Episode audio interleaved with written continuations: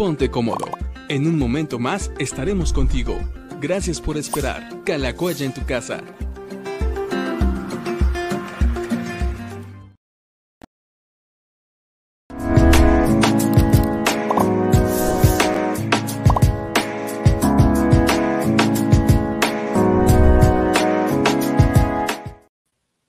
Hola amigos, ¿cómo están? Bienvenidos a Diálogos con el Pastor. Nos da gusto poder tenerlos de nueva cuenta por aquí. Hoy es el programa número 220, 224.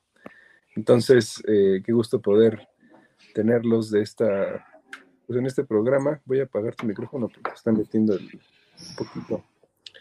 Eh, esperemos que estén muy bien. Esperemos que todo, todo marche con normalidad en sus casas, sus trabajos, donde quiera que anden. Eh, aquí andamos ya en el último día del encierro y, todo bien, gracias a Dios. Entonces, esperemos que ustedes estén, eh, se encuentren bien, que estén sanos, los que estén enfermos, seguimos orando por ustedes. Si tienen preguntas, bueno, pues aquí déjenlas, que queremos ya leerlas y contestarlas. Y a ver, vamos a preguntarle al pastor cómo, cómo está hoy. A ver si ya te escuchas. Bien, bien. Bueno, sí, hay, ruidos aquí abajo en la recepción, que llegó gente de improviso, pero bueno, aquí estamos.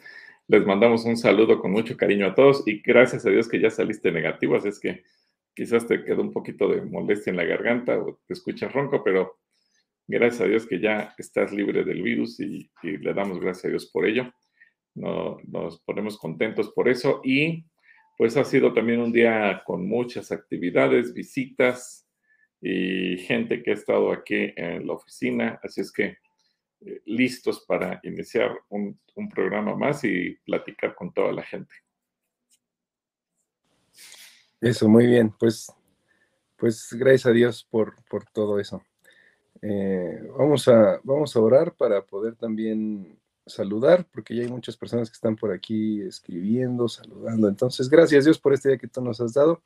Te pedimos que tú permitas que hoy tengamos una buena conexión, un buen día, una buena tarde. Bendice a cada persona que está conectada en este momento, que está, eh, que nos escribiera sus saludos, que escribiera sus intenciones de oración y que podamos eh, pasar un buen tiempo juntos. En el nombre de Jesús.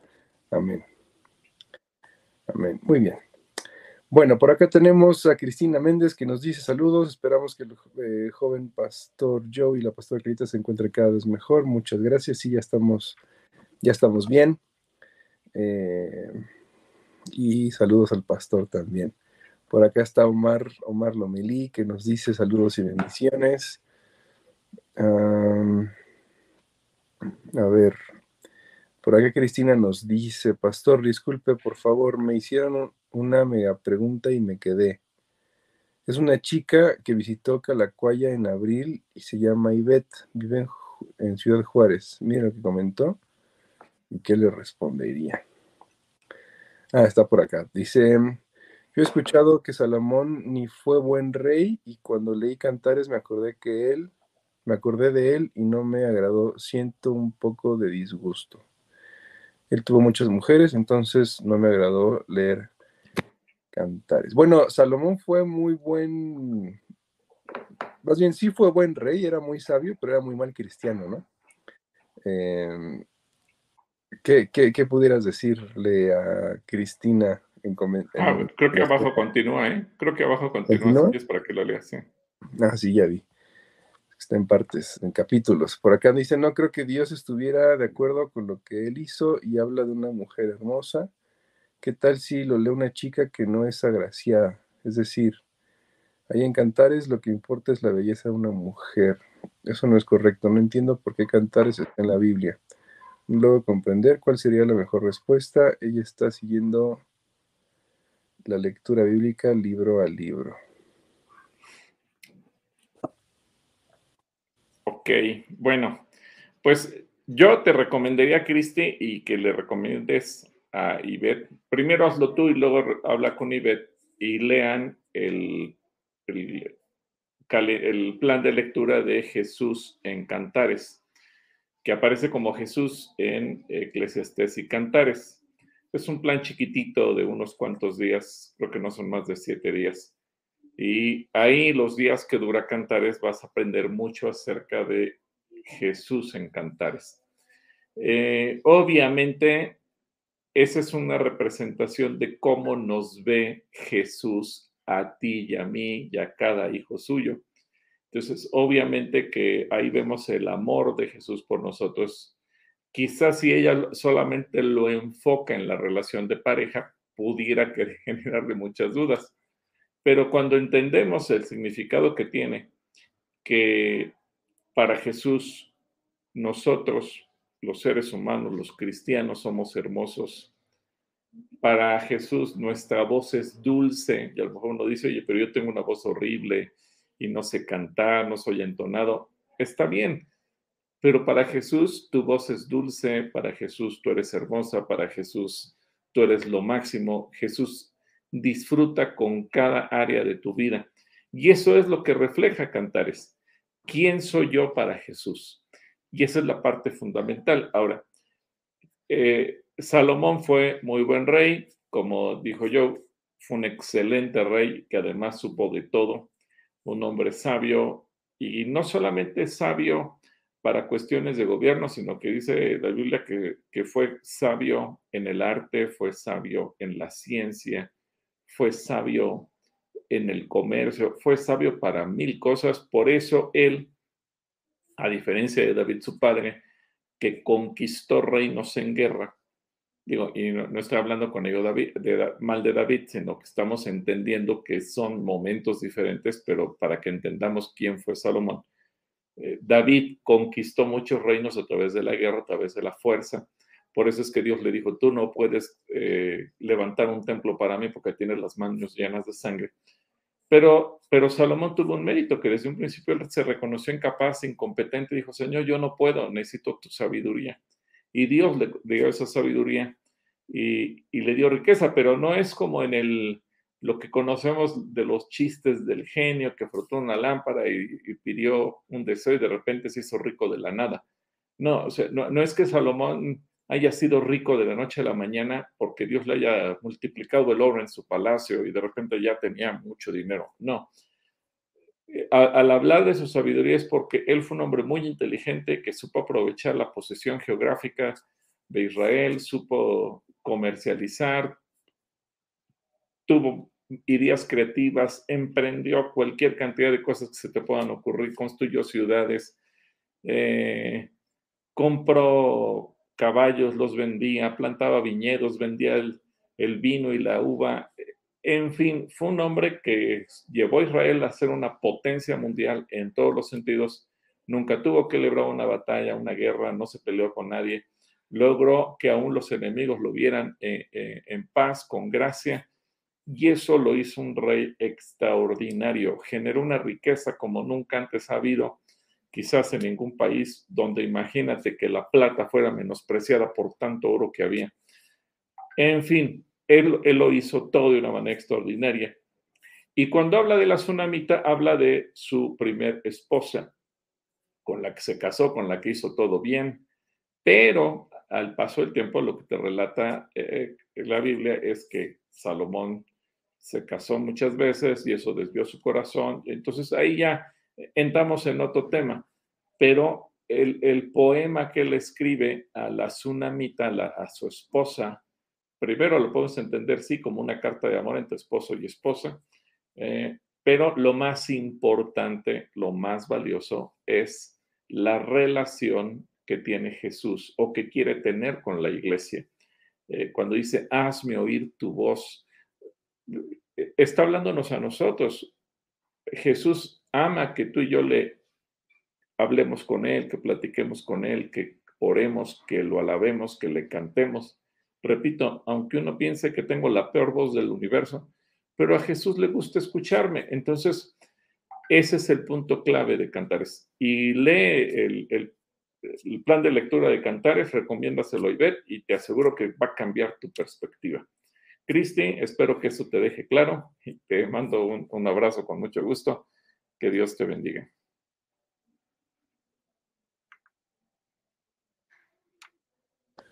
Muy bien, por acá tenemos a Katy Oruga que nos manda, manda saludos desde Querétaro. Y um, pregunta uno, dice, ¿qué promete, ¿qué promete un profeta? En Jonás 2.9 dice, pero yo te ofreceré sacrificios con cantos de alabanza y cumpliré todas mis promesas. Bueno, al final de cuentas, recuerda que esta oración la hace Jonás dentro del vientre de un pez. Jonás está a nada de morir. Él puede morir, eh, ¿cómo se puede decir?, deglutido, deshecho por los huevos gástricos del pez, que a lo mejor podría haber pasado cualquier cosa. Y él, él se da cuenta que ha sido rebelde con Dios, que aunque era un profeta y que era un, varón de Dios, cuando Dios le tocó el tema de ir a los gentiles, que era la gente de Nínive, de ir, eh, eh, digamos que es el primer misionero formalmente hablando que hay en la Biblia, porque todos los mensajes de los profetas y de los hombres de Dios habían sido dentro del pueblo de Dios, dentro del pueblo de Israel. Pero en, el caso de Jonás vemos que específicamente Dios le dice a un, a un hombre, ve a una tierra distinta. Sí, Jeremías había dado mensajes para otras naciones, Isaías había dado mensajes a otras naciones, pero lo habían dado desde su territorio. Quedó escrito, como tú puedes leer en el libro de Isaías y en el libro de Jeremías, y quedan escritos eh, mensajes a Etiopía y a Libia y a otros países, pero Jonás tiene la peculiaridad de que es el primero al que Dios le ordena emprender un viaje, no escribir una carta, no escribir una profecía que va a quedar para la posteridad y para quien la lea, sino que es el primer hombre al que Dios literalmente le dice, tienes que hacer un viaje y tienes que ir a predicar el arrepentimiento a otra nación. Es, es el primer misionero hablando en ese sentido y por lo tanto él desobedeció, él, no amaba a los babilonios. Ahora entendamos el contexto de, de Jonás. Los babilonios eran una potencia mundial en ese momento, Nínive era parte de Babilonia. Eh, él sabía todos los peligros que eso implicaba para su propio pueblo y entonces no quería eh, ir para nada. E, e, él, él los odiaba literalmente. Así que en esa rebeldía pues, emprende un viaje a, lo que hoy sería España, Tarsis es lo que hoy es España, se hunde, bueno, empiezan a tener problemas al, riesgo de que se pueda hundir el barco, eh, Jonás habla con los marineros, lo lanzan al mar, se lo traga el pez, y ahí, cuando él se da cuenta que la regó de todas, todas, es que hace esta promesa, Señor, te voy a ofrecer sacrificios, voy a alabarte y voy a obedecerte. O sea, en su vida íntima seguramente él le hizo promesas con el Señor, por eso el Señor lo tomó y, seguramente era un extraordinario predicador. Yo creo que en, la vida de, o en la historia de este planeta no ha habido un predicador tan grande como Jonás, claro, sin considerar a Jesús, porque Jonás tuvo una peculiaridad. Todo su auditorio se arrepintió. puede haber grandes evangelistas que todos hemos escuchado y hemos visto sus vidas e historias, y mis respetos para todos ellos, pero, pero Jonás tuvo un éxito del 100% de su audiencia. Es decir, e, eso nunca se ve, que el 100% de la gente que lo escuchó se arrepintió, ninguno era creyente, todos terminaron convirtiéndose, todos terminaron ayudando. Y, y ya te imaginas el tipo de mensaje que daba Jonás, el tipo de mensajero que era él, que Dios decide enviarlo, pero él tenía un problema en su corazón. Él odiaba al, público al que Dios lo había mandado y entonces en ese debate con Dios es que él termina mal y por eso, Señor, pues, te prometo que ahora sí te voy a obedecer en todo. Ese es el punto al que se está refiriendo Jonás y, bueno, eh, esas son sus promesas y es lo que él tenía que cumplir y que de alguna manera nunca hizo. Espero que esto te aclare el panorama. Eh, Katy, te mando un abrazo hasta Querétaro. Bueno, por acá Omar nos dice, ¿qué opinan de los estudios de rock que se realizaban en las condiciones hace algunos años y hoy en día eh, se han dejado de hacer? estudios de rock. Pues yo creo que se estudió lo que se tenía que estudiar, también se analizaron cosas que hoy en día sería muy difícil analizar, por ejemplo, eso de poner un acetato, un disco de 33 revoluciones y, y girarlo al revés y a ver qué se escuchaba. Hoy ya eso ya ni siquiera existen los discos o, o, los que existen son muy pocos, la mayor parte de la gente ya cayó en desuso, ya ni siquiera tiene una tornamesa, a lo mejor los DJ llegan a tener alguna, pero la mayor parte de la gente no. Entonces, ya hoy en día, digamos que tomó su tiempo, o sea, fue un descubrimiento el que girabas un disco al revés y se escuchaba. Hoy en día ese experimento, pues ya no, ya no lo podrías hacer y, y a nadie impresionarías con ello. Yo creo que tuvo su, su lugar en la historia de la iglesia el, hacer un estudio de ese tipo, se dijo lo que se tenía que decir. Eh, al final de cuentas, creo que lo, más importante que podemos obtener de ello es el discernimiento. Porque hay una cosa, Omar y amigos todos, eh, todos los días aparece algo nuevo. Y, y, es aquí donde nosotros tenemos que discernir y haciendo caso de lo que dice el apóstol Pablo. Eh, todo te es lícito, no todo te conviene. Todo te es lícito, no todo te edifica. Y aquí entra mucho tu conciencia y yo creo que eh, cuando aprendemos a discernir si algo me conviene, no me conviene, si algo me edifica o no me edifica, tenemos que ir llegando a una madurez. Y creo que en aquel entonces, entre los 70s y 80s, iba generándose un despertar en la gente, estaba llegando la gente a Cristo, era una novedad. Y también entiendo que una iglesia joven, inmadura, eh, y, lo, digo en, en, buen término, no, no menospreciando ni mucho menos, la gente quería escuchar qué puedo hacer, qué no puedo hacer. Pero eso a la larga nos llevó a un peligro. Yo ya no disierno. Necesito que alguien me diga, esta es la lista de las cosas buenas y esta es la lista de las cosas malas. Esta es la, cosa, la lista de las cosas permitidas, esta es la lista de las cosas prohibidas. Y la Biblia no funciona así. Y, y creo que tenemos que llegar al punto en donde donde seamos tan maduros espiritualmente que seamos capaces de discernir y cada cosa que entra nueva, de lo que sea, en el arte, en la ciencia, en donde sea, tengamos la habilidad de discernir y podamos decir, esto es bueno, esto no, esto me edifica, esto no me edifica, esto me sirve, esto no me sirve, esto me ayuda, esto no me ayuda, esto me conviene, esto no me conviene. Y en ese sentido, seamos una iglesia madura, no una iglesia que necesitemos una lista de cosas permitidas y otra lista de cosas no permitidas, porque entonces tampoco nunca maduramos y, simplemente nos manejaríamos como eh, estoy esperando que el pastor, el líder o X persona en la iglesia, el maestro, me diga la lista de cosas permitidas de este mes y la lista de cosas prohibidas. Y eso nos lleva a veces a vivir una, una vida muy complicada, muy eh, con muchas ataduras, donde no perdemos la libertad para todo. Y creo que uno de los grandes méritos del cristiano es que cuando leemos la Biblia, eso nos obliga a meditar y eso nos obliga a pensar.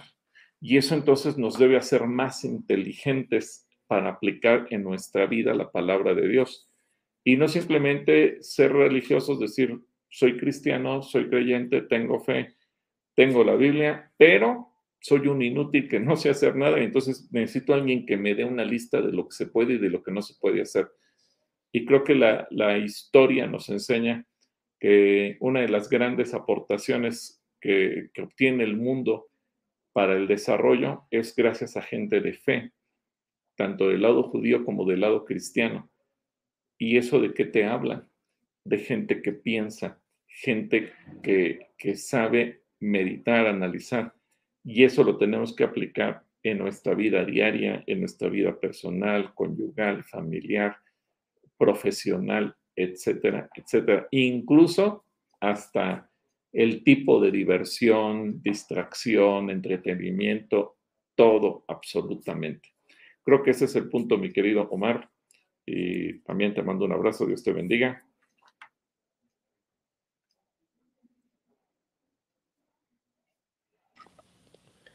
Por acá Eva Soto nos manda, nos manda saludos y bendiciones. Y Edrey, nos dice dos preguntas que quedaron pendientes del jueves pasado, pero nos hace más de dos preguntas. Eh, ¿Enseña la Biblia la ética circunstancial? ¿Qué es la teología contextual? Ah, y, las de hoy. dice, ¿por qué un cristiano siente envidia de los impíos que prosperan en su camino? Isaías 24 profetiza el fin del mundo y en qué momento se aplica la sabiduría de Proverbios y Santiago. Ah, caray. Las preguntas del joven gay. Bueno, no sé a qué te refieres con la ética circunstancial. Recuerda que la ética, obviamente hay cosas que podemos entender eh, desde el punto de vista bíblico, pero la ética es un concepto más griego que bíblico. O sea, la Biblia simplemente te enseña el temor de Dios y actuar como, como el Señor dice. Claro que hay cosas que desde el punto de vista secular podemos entender eh, como ética, como un valor de ser íntegro, de ser de una sola pieza, etcétera, etcétera. Bueno, ahí lo podemos entender, pero como tal, el concepto, eso viene más de la escuela helenística que de la, de la misma Biblia. Y en cuanto a la teología contextual, bueno, no sé exactamente el término, cómo, cómo lo entiendas tú, mi querido Rey, si eres más específico y nos aclara, sería bueno. ¿Por qué un cristiano puede sentir envidia de los impíos que prosperan en su camino?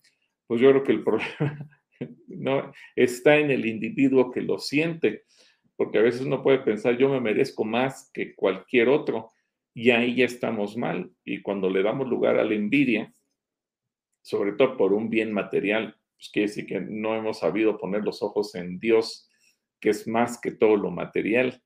Y ahí el problema, pues es, es de quien lo siente. Jesús dijo, yo hago salir el sol sobre buenos y malos, sobre justos y sobre injustos.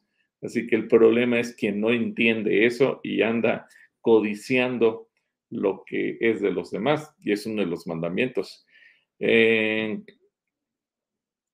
Mm, Isaías 24 profetiza el fin del mundo. Vamos a Isaías 24 para ver qué dice Isaías capítulo 24, pero son 23 versículos, mi querido Obviamente, quiero recordar aquí rápidamente que toda profecía, sobre todo del Antiguo Testamento, va a tener varios cumplimientos. Y, esto lo enseño mucho en mis cursos que doy escudriñando. Uno, eh,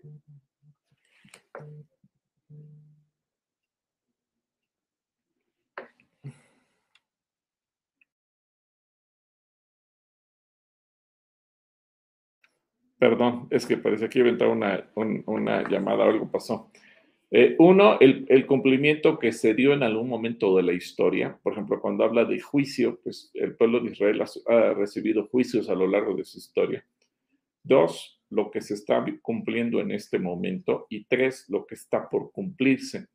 Y parte de lo que está por cumplirse, evidentemente, que tiene acontecimientos al momento del fin. Entonces, sí, eh, desde luego que Isaías 24 podría tener una aplicación para los tiempos finales sin que eh, dejemos a un lado que posiblemente Isaías 24 ya se cumplió y en una, dos o más ocasiones posiblemente se está cumpliendo y muy probablemente se volverá a cumplir.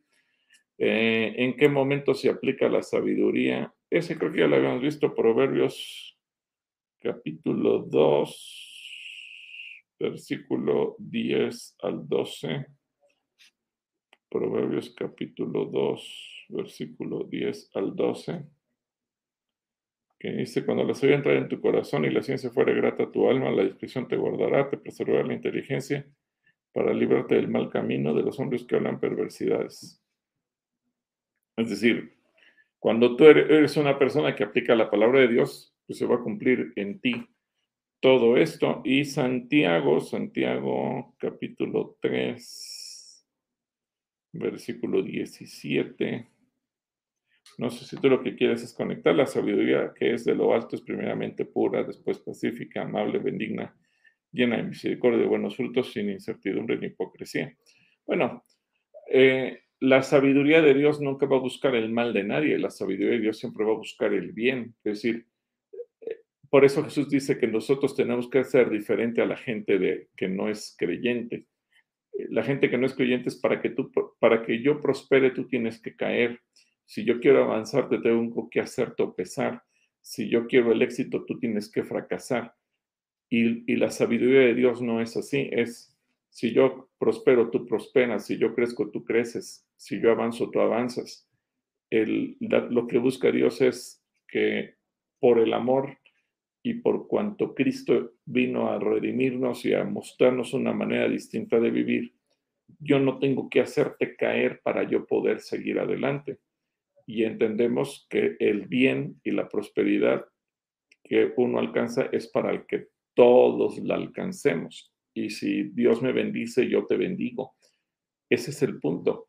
Entonces, a eso se refiere. No, no significa que, que por el hecho de que tú te vayas haciendo a un lado a los demás y los vayas aplastando es porque eres muy sabio. No, el hombre sabio se, sabrá crecer, prosperar, avanzar, haciendo que la gente que está alrededor crezca, avance y prospere al mismo tiempo. Espero que eso te responda a tus preguntas y acláranos qué onda con lo de la teología contextual y ya lo platicamos después, mi querido Edrey. Bueno, le mandamos saludos a Edrey. Ah, por aquí em, en Jonás 3.2 dice, el Señor habló por segunda vez a Jonás, aunque ahí ya puso John, levántate y ve a la gran ciudad de Nínive y entrega el mensaje que te he dado. ¿Por qué le dijo ve a Nínive si se supone que ya estaba en Nínive? Ah, caray. Hay que preguntarle a Katy Oruga qué versión de la Biblia está leyendo o, qué versión del libro de Jonás. Porque Jonás, Jonás nunca estuvo en Nínive antes de. Acuérdate que él tomó un barco para irse a Tarsis, que es España. Eh, Nínive estaba al norte, lo que vendría siendo eh, Babilonia, y eh, él tenía que cruzar el mar Mediterráneo y cruzar toda Europa para ir hacia España. Y es ahí que entonces viene todo el relato de, la tormenta en el mar, etcétera, etcétera, todo lo que leemos.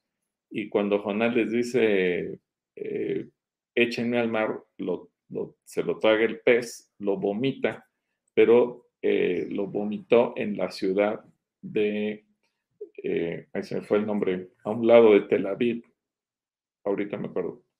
Eh, perdón, se me, se me fue ahorita el nombre de la ciudad. Es una ciudad portuaria que está muy cerca de Cesarea Marítima y de Tel Aviv. incluso la visitamos mucho el día de hoy. Es Jope, perdón, me parece que sí es en la ciudad de, sí es de la ciudad de Jope, que es una, una ciudad eh, marítima, costera de, la, de Israel, está pegadito a Tel Aviv. Entonces el pez lo vomitó por esa zona y por eso es que Dios le vuelve a decir, ve a Nínive. No es que Jonás ya ido haya ido a Nínive, nunca antes estuvo en Nínive. Y por eso el versículo 3 dice, se levantó Jonás y fue a Nínive. Entonces, Jonás nunca antes había estado en Nínive. Así que espero que eso también aclare la duda, porque a veces leemos, sí, ya Dios lo había mandado a Nínive, pero nunca, Jonás nunca obedeció, nunca fue. Él tomó un barco, pero no a Nínive, tomó un barco que iba a España, un rumbo completamente diferente. Es como si el Señor te dijera, ve a La Paz, Baja California, da el mensaje que te voy a dar y tú tomaras un autobús o un avión que te lleve a Huatulco, al, a Oaxaca. Estás hablando de un rumbo completamente diferente. Entonces, Katy, espero que eso te aclare el panorama.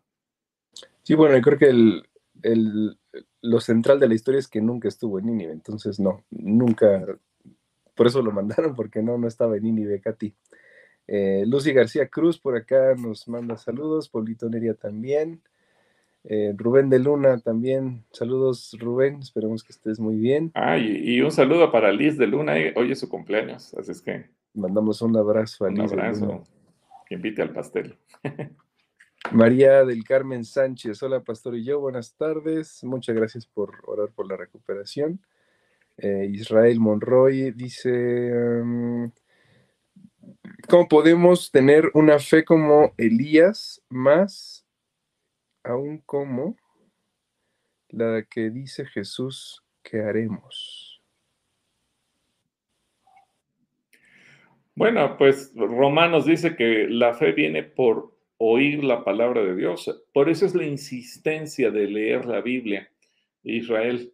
Y, y no es que que no tengamos otra cosa que, decir, pero creo que es la insistencia que en cualquier congregación se tiene siempre, por eso se sacan planes de lectura, cuestionarios, sistemas, con el único ánimo de motivar a la gente a leer la Biblia. Porque si la Biblia dice que la fe viene cuando tú y yo escuchamos la palabra de Dios, y en el sentido de leerla, meditarla, a lo mejor a veces la escuchas en voz alta y le estás eh, escuchando o ahora con las aplicaciones que tenemos en los celulares, en las tablets, que puedes leer con tus ojos y escuchar, porque todo, ya la mayor parte de los planes de lectura tienen eh, eh, sistema en audio, porque los celulares ahora se prestan mucho a eso, a que cualquier nota te la lee. Bueno, entonces tienes muchas ventajas. Y, y la palabra de Dios es muy clara. Cuando tú lees la Biblia, eso, la palabra va entrando a tu corazón y va fortaleciendo tu corazón y va robusteciendo tu fe, va alimentando tu fe. Claro, le, escuchar testimonios de otras personas, pues te va a motivar y te va a hacer sentir el deseo y la necesidad de conocer más a Dios. Y desde luego que a lo mejor puede influir en tu fe, sí, pero yo creo que un testimonio influye en ti un 5%. Eh, no más. Lo que influye en su totalidad es la palabra de Dios. Mira, yo creo que hay eh, ejemplos impactantes. Eh, cuando hemos estado en, Israel, visitamos la ciudad de Capernaum y es impresionante cuando ves Capernaum o cuando visitas Bethsaida o cuando visitas alguna de las ciudades del norte de Israel eh, y, lees ahí lo que Jesús dijo, ay de ti Corazín, ay de ti Bethsaida, ay de ti Capernaum. Y algo que llama la atención es porque si en Nínive se hubieran hecho los milagros que se han hecho en ti, si Sodoma y Gomorra se hubieran hecho los milagros que se han hecho en ti, tiempo hace que se hubieran arrepentido. Y te das cuenta que un milagro no hace que la, fe que la gente tenga fe. Ahí se hicieron milagros, imagínate, vieron resucitar muertos, paralíticos, caminar, sogos, ciegos ver, gente que no tenía ojos tener ojos, gente que era manca que le crecieran los brazos y las manos, gente que, que no tenía piernas y le salieron piernas. Es decir, ellos vieron milagros increíbles y lo peor de todo, no creyeron. Y entonces eso te lleva a una conclusión. Ver un milagro o escuchar un testimonio no te hace crecer en la fe. Te motiva, sí, a querer conocer más de Dios. Por eso digo que, un milagro, un testimonio no te ayuda más de un 5%. Los israelitas vieron que, que descendía maná, pan del cielo todos los días y que el sexto día salía el doble y que el séptimo día no salía nada. Ellos vieron un, milagro durante 40 años que todos los días sin cesar llovía pan del cielo y no le creyeron a Dios. Vieron que el agua salía de la roca y, no le creyeron a Dios. Vieron que se abrió el mar rojo delante de ellos y que cruzaron en seco y cuando venían los egipcios el mar se volvió a juntar para eh, que los egipcios no cruzaran y no le creyeron a Dios. Los milagros no nos hacen creer. Lo que nos hace creer es la palabra de Dios. Así es que, mi querido Israel, entre más te metas tú a la palabra, más la leas, más la medites, más la analices, más aprendas a orar con la Biblia, más trates de eh, no solo memorizarla, sino tratar de aplicarla en tu vida diaria y pensar este versículo, ¿cómo le hago para vivirlo yo? Bueno, entonces tu fe va a crecer en automático, porque la fe es el resultado de la palabra de Dios en nuestro corazón. Y creo, con todo lo que te he dicho, que ninguna otra cosa, aún la gente que dijera, si viera a Jesús hacer milagros, bueno, hubo gente que vio a Jesús hacer milagros y ni aún así creyó. Entonces, los milagros no nos van a hacer creer lo que la palabra de Dios. Así que, Israel, ahí está la clave. Te mando también un, un, abrazo y yo sé que un día harás grandes cosas en el nombre del Señor, pero tienes que meterte a la palabra de Dios. Un abrazo a Israel y también para María Rosy Tenreiro, que nos manda saludos desde, desde Mérida. Eh, Boca Negra DF, por acá. Lucy García también. Cristina Méndez, eh, muchas gracias, Cristina. Lisette de Luna, por acá también nos manda saludos. Ya le mandamos un abrazo, ¿verdad? Ya, ya, felicidades a Liz, que hoy cumpleaños, así es que. Ay, nos invitas luego el pastel. Que luego nos invite el pastelito. Eh, Otoño nos dice oración porque hay, un, hay una mentira que dice que la Biblia está transliterada y que Jesús se llama Yeshua y que no es Dios. Bueno, em, no sé, no, sé dónde escuchaste eso, Otoño, pero oramos por eso. También ten cuidado de dónde escuchas las cosas. Eh, Rami Marilú por acá también manda, manda saludos. Mónica Morillo, Dice, ¿por qué Mical sintió un profundo desprecio por David al verle saltando y bailando delante del Señor? Segunda de Samuel 6, 16. Eh, Buena pregunta de Mónica, porque recuerda que Mical no era creyente, aunque era judía y era hija del rey Saúl, etcétera, etcétera, la convicción que ella tenía no era muy clara respecto de Dios. Eh, y eso pues obviamente era herencia también de su padre, porque su padre siempre le dijo a Samuel, el Señor tu Dios, si, nunca lo, se apropió de él, nunca dijo, es mi Dios en el que yo confía, nunca dijo, es mi Señor, sino que él simplemente decía obedecer, pero es tu Dios, no es el mío. Ahora imagínate, Mical como hija creció viendo eso de su padre y viviendo las locuras de su padre, evidentemente que ella, ella no tenía una convicción por Dios. Eh, si a eso le agregas que además le toca ver que su padre y sus hermanos mueren en la batalla y todas las situaciones que se fueron dando, que eh, ahora su esposo estaba asumiendo el reinado que algún día le correspondió a su padre, pero ella obviamente hubo cosas que no comprendía. Y, todo tiene una raíz desde que ella fue pequeña y, nunca logró o nunca fue educada, nunca fue enseñada. Así que cuando David eh, entra danzando delante de Dios y, y, hace todo lo que nos describe segundo de Samuel, pero pues ella obviamente lo menosprecia como diciendo, estás loco, ¿para quién bailas? ¿Qué estás haciendo? E, en ella no había cabida de un, de un pensamiento que tuviera algún tipo de sentido común en lo absoluto. Simple y sencillamente fue una mujer que en ese sentido no captó nada.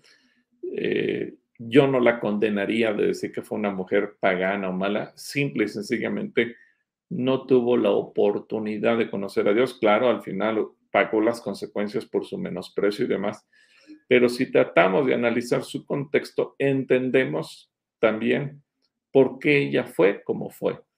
Y eso entonces también nos lleva a pensar a nosotros que muchas veces nuestras propias acciones, palabras, actitudes van a influir o para bien o para mal en nuestros hijos. Entonces, eso también es importante resaltarlo, porque ella eh, el hecho de que no haya tenido una convicción por Dios y que haya actuado mal, incluso cuando se trataba de, un evento tan significativo para el Señor. Ella actuó mal porque fue influenciada, mal guiada y, y mal orientada, pero desde la cuna, desde que su padre era el rey. Y, y eso desgraciadamente la hizo terminar mal. Y entonces, imagínate como padre, si a veces lo que hacemos puede hacer tropezar o hace que nuestros hijos se sientan confundidos, pues obviamente nos hace ver la responsabilidad que tenemos sobre ello. Un saludo, Mónica. Dios te bendiga. Eh, Cristina Méndez dice, de hecho hicimos, eh, le estamos respondiendo. Eh, bueno, ya, de la pregunta que hizo acerca de cantares. Por acá Virginia Montes de Oca manda saludos, te manda, te manda a ti saludos, Ofelia Palomino, Natanael Morales León, Virginia Montes de Oca, muchas gracias.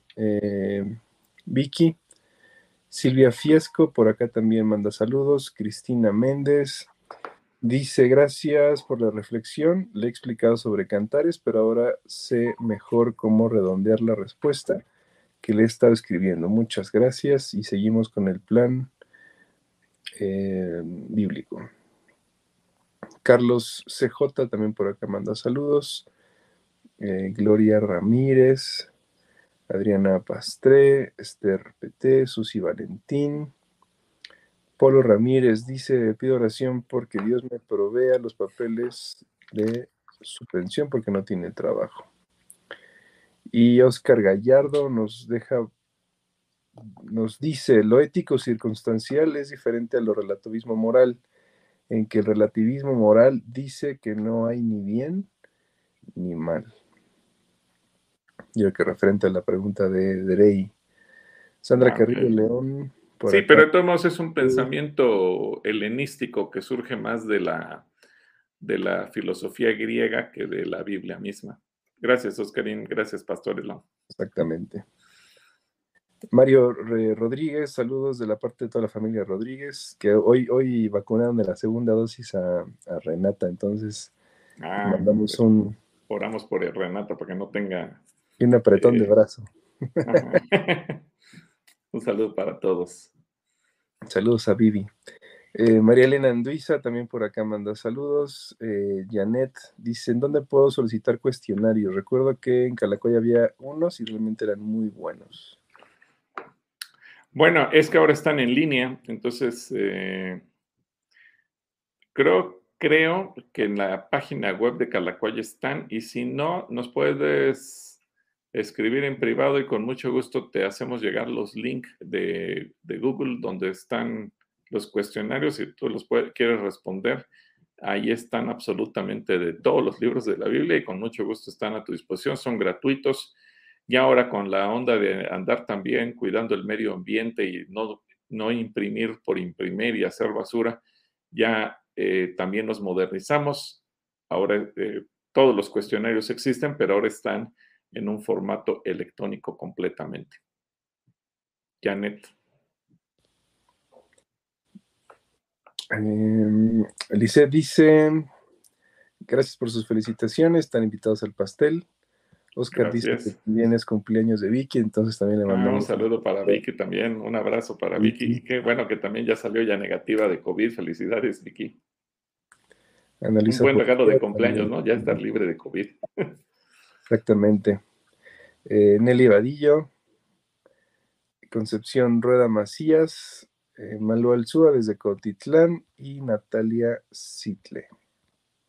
Vi una pregunta por ahí también de que, no sé si de Israel Monroy, que si se puede hacer ejercicio con alabanzas. Bueno, mira, yo sé que hay gente que a lo mejor no le va a gustar y va a decir, no, pero es que esa es música para Dios.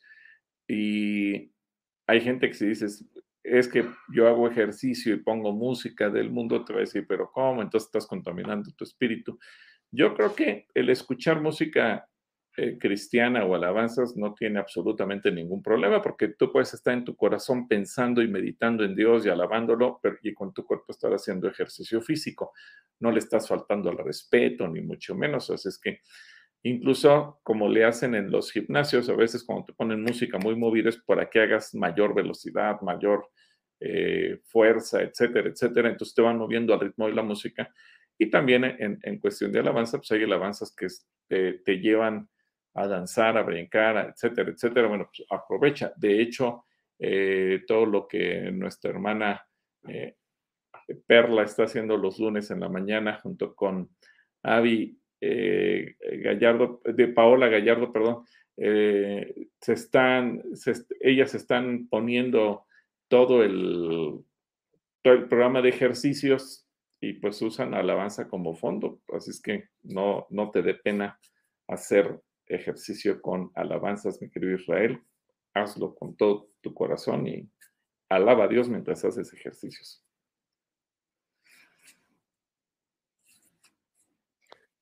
Muy bien, y por acá también eh, Israel dice que gracias. Full Hernández dice, yo cuando salgo a correr escucho alabanzas. Va muy bien, Full. Pues sí, ¿verdad? Pues qué bueno, sales a correr y vas escuchando, en lugar de escuchar otra cosa, pues escucha alabanza. A lo mejor de repente escuchas una alabanza que es muy movida, pues te anima a correr más rápido y le baja el ritmo y ya también le bajas tú. Pues no tiene nada de malo.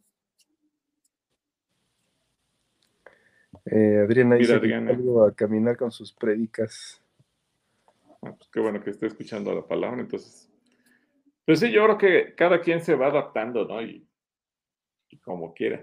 De hecho, hay, hay, un hermano que me platicaba que él eh, le gusta mucho ir escuchando la palabra en el, en el celular, se pone sus audífonos, dice, me salgo a correr y no sé cuántos kilómetros, creo que 10, 12 kilómetros corre al día. Y entonces imagínate, porque se va reproduciendo la Biblia y termina una, una y empieza la otra y empieza, y, y a lo largo del año puedo escuchar la Biblia tres, cuatro veces y yo voy corriendo y voy escuchando. Y dice, no tengo nada en qué pensar más que ir escuchando la Biblia y, y, aprovecho mientras estoy ejerciendo para, para escuchar la palabra. Así es que qué bueno que la gente puede utilizar recursos para, mientras hace un ejercicio, pues en lo espiritual o alabas a Dios o escuchas la palabra. Por acá, bueno, mira, eh, Raúl dice, en libre y saludable se usan alabanzas. Y Hernán Reyes nos dice, qué gusto saludarles y es bueno aprender qué hay de que existió el libro de Enoch. De ser así, ¿por qué no lo conocemos? Bueno, sí, la Biblia lo menciona el libro de Enoch, pero eh, no, no tenemos acceso a él y en el, lo que hemos dicho en otras ocasiones, tenemos nosotros simple y sencillamente el, el ¿cómo se llama? El canon del, del Antiguo Testamento, que es el canon hebreo, y en el canon hebreo tampoco existe. Se cree que la Biblia lo menciona, que existió, pero que en algún momento se perdió. Eh, hay que tomar en cuenta, Hernán, que Dios hizo el milagro que la Biblia no se perdiera a pesar de las persecuciones que el pueblo de Israel ha vivido a lo largo de la historia y por lo tanto eh, el hecho de que la palabra de Dios eh, el hecho que la palabra de Dios siga existiendo, que no se haya perdido, etcétera, etcétera, bueno, pues es un milagro. Y hubo libros que simple y sencillamente, pues no sabemos qué pasó con ellos. Y si no se preservó, pues seguramente Dios no prestó atención, no, no lo consideró importante y por lo tanto fueron libros que se perdieron y que nunca nadie supo qué pasó con ellos.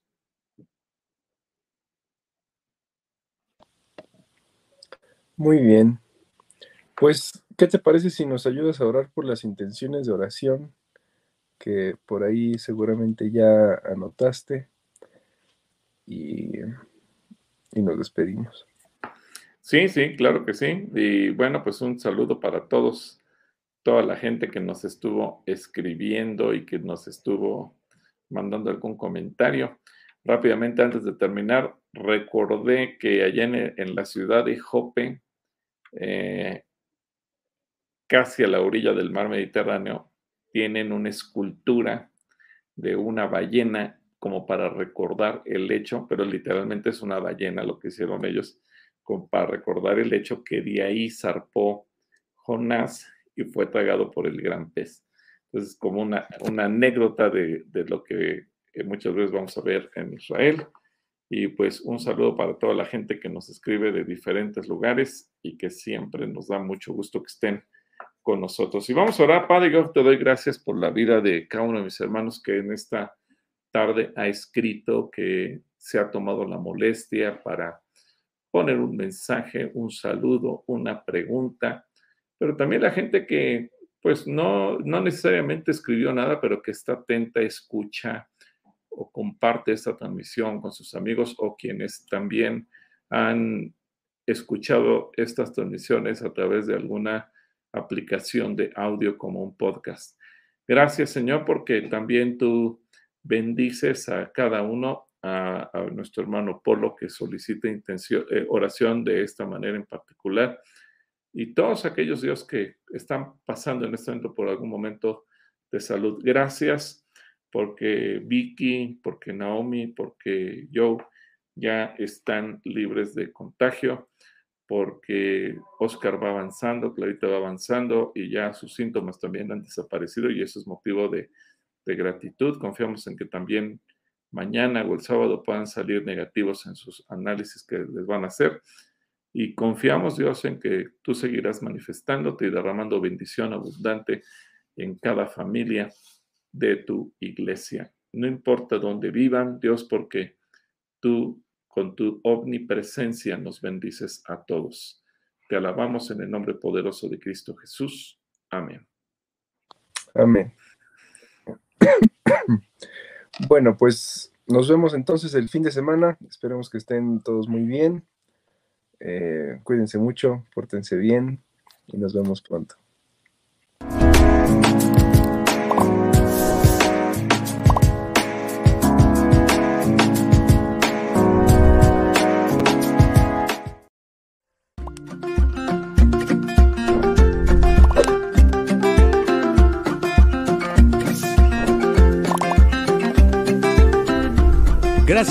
Con nosotros. Dios te bendiga.